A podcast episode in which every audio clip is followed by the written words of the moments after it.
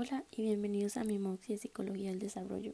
Mi nombre es Camila Vargas y vamos a tocar en esta cápsula la temática de interacciones digitales.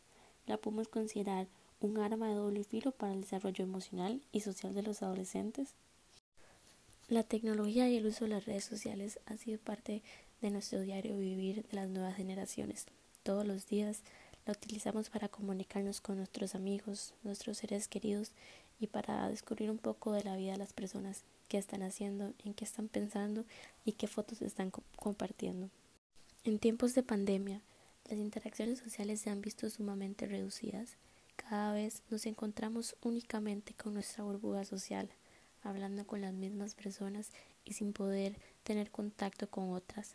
Por eso es que las redes sociales han tenido un papel sumamente importante en las relaciones y en las interacciones que tienen los adolescentes en la actualidad. Si no fuera por las interacciones digitales, los adolescentes no tendrían interacciones del todo.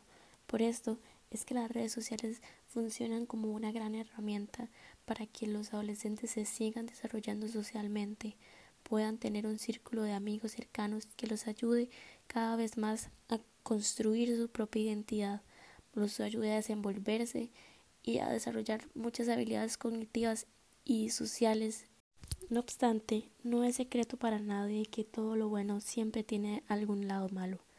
Las redes sociales han sido fuente de críticas y comentarios negativos por parte de los padres. Se ha notado que ellas traen una serie de riesgos que pueden poner en peligro el desarrollo social y emocional de los adolescentes. Al ser la adolescencia un periodo de tanta vulnerabilidad, los adolescentes se ven sumamente expuestos a utilizar las redes sociales y las interacciones sociales de una manera no adecuada. Por ejemplo, se ven expuestos a utilizar los aparatos electrónicos por muchísimas horas, muchísimas horas donde no tienen control los padres de familia de lo que ven, de las páginas a las que acceden y con qué tipo de personas se están relacionando. Es sumamente común que los adolescentes lleguen a caer en este tipo de interacciones erróneas y utilicen las redes sociales y los medios de comunicación para entrar a páginas, por ejemplo, de pornografía, a páginas donde se fomente las agresiones, el cyberbullying y diversas temáticas que afectan directamente el desarrollo social y emocional. Esto porque pueden crear dependencias a estos, eh, a estos aparatos, pueden también crear una sensibilización, pueden crear problemáticas emocionales, ya que eh, se desarrolla depresión, ansiedad por el miedo o la falta de interacciones sociales que puedan tener los adolescentes con personas reales. Y lastimosamente tiene un montón de problemáticas externas que los adolescentes se enfrentan día a día. Pero no todo es malo. Como mencioné anteriormente, las redes sociales nos ayudan a estar más conectados. En tiempos de pandemia es sumamente complicado mantener las relaciones que, que, ayudan a estos adolescentes a formarse. Por eso es importante que se les dé un uso correcto.